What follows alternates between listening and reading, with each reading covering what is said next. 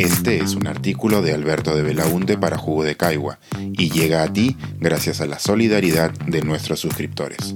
Si aún no estás suscrito, puedes hacerlo en www.jugodecaigua.pe. Volver para escribir.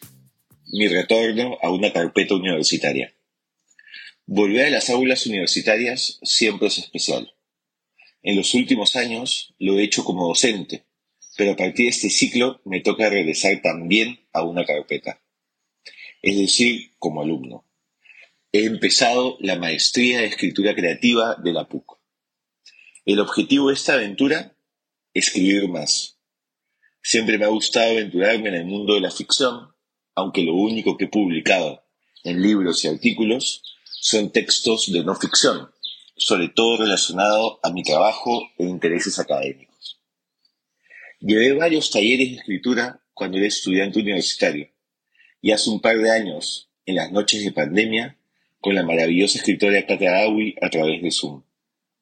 Imaginar personajes, crear realidades, jugar con las palabras me resulta liberador, muy entretenido y me permite expresarme con menos barreras de las que la realidad otorga.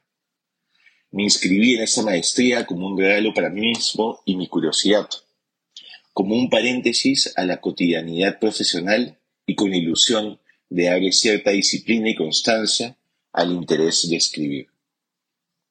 Ahora bien, ¿se puede enseñar a escribir?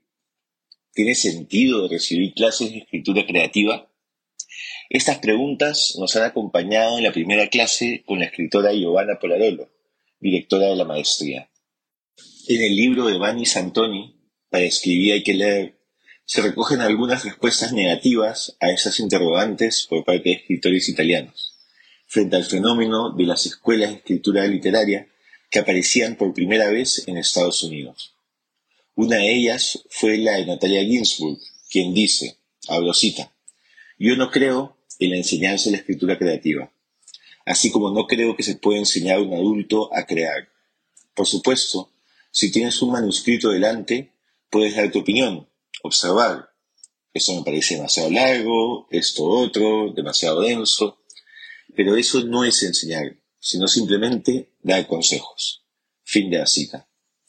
Otra es la de Franco Cordelli, quien exclama con más dureza, abro cita, estas escuelas las detesto, las detesto todas.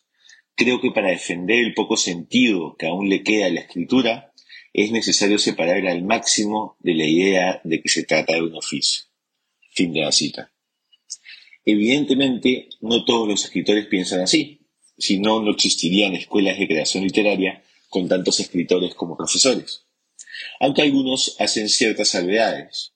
El propio Santoni, profesor de escritura creativa, señala que no se puede enseñar a escribir, pero que tal vez sí a pensar como un escritor.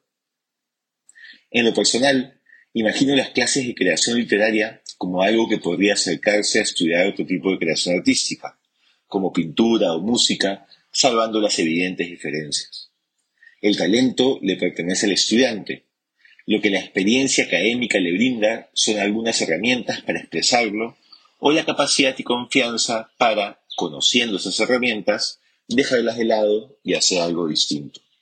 Además, una de las cosas que más valoro de esta maestría es contar con el espacio, entorno y tiempo para incentivarme a crear sin que todo lo demás que sucede en mi vida cotidiana me distraiga. Eso sí, algo en lo que todos los escritores coinciden es en que un aspirante escritor debe leer mucho, muchísimo, y releer, y pensar en lo leído. Ahí no hay mayor polémica. Más adelante les contaré cómo me va en esta apuesta. Por lo pronto, si este tipo de experiencia les interesa, hay una serie de opciones de cursos en línea que pueden revisar. En el alucinante portal de clases Masterclass pueden llevar el curso de creación literaria de la escritora canadiense Margaret Atwood. Lo he seguido y es un placer, como si estuvieses conversando con la autora de El cuento de la criada en su biblioteca, recibiendo consejos para animarte a escribir. Está en inglés, pero hay opción de subtítulos en español. Si buscan algo con sabor local, pueden hacer el curso virtual de nuestro querido Gustavo Rodríguez en el portal Doméstica. Técnicas de escritura creativa, conmueve a tus lectores. No lo he llevado, pero siendo su lector y compañero de Caiguas, estoy seguro de que la experiencia está a la altura de las expectativas. Si buscan algo virtual, pero con mayor interacción, recomiendo con entusiasmo el taller de Katia Dawi. Entré por un mes y me quedé año y medio. Escribes, lees y criticas en cada sesión en un ambiente cálido y de auténtica comunidad construido con cuidado y cariño por Katia. No tiene pierde. Pueden contactarla a través de esta página de Facebook, el enlace en la versión escrita del artículo, para mayor información. Y si todo esto les interesa, pero piensan que ya es muy tarde en sus vidas para explorar esos rumbos, los dejo con una frase de Margaret Atwood. Abro cita. Cualquier forma de creatividad humana es un proceso de crear e ir mejorando en ello. Los escritores no suelen alcanzar su plenitud a los 20 años. Suele ser bastante más tarde. ¿Por qué? Porque escribir tiene que ver con la gente y las historias tienen que ver con la gente. Y sabes más sobre la gente y sus historias a medida que envejeces.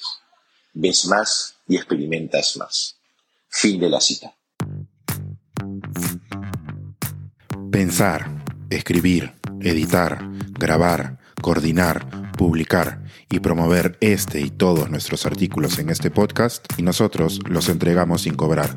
Contribuye en www.jugodecaigua.pe barra suscríbete y de paso espía como suscriptor nuestras reuniones editoriales.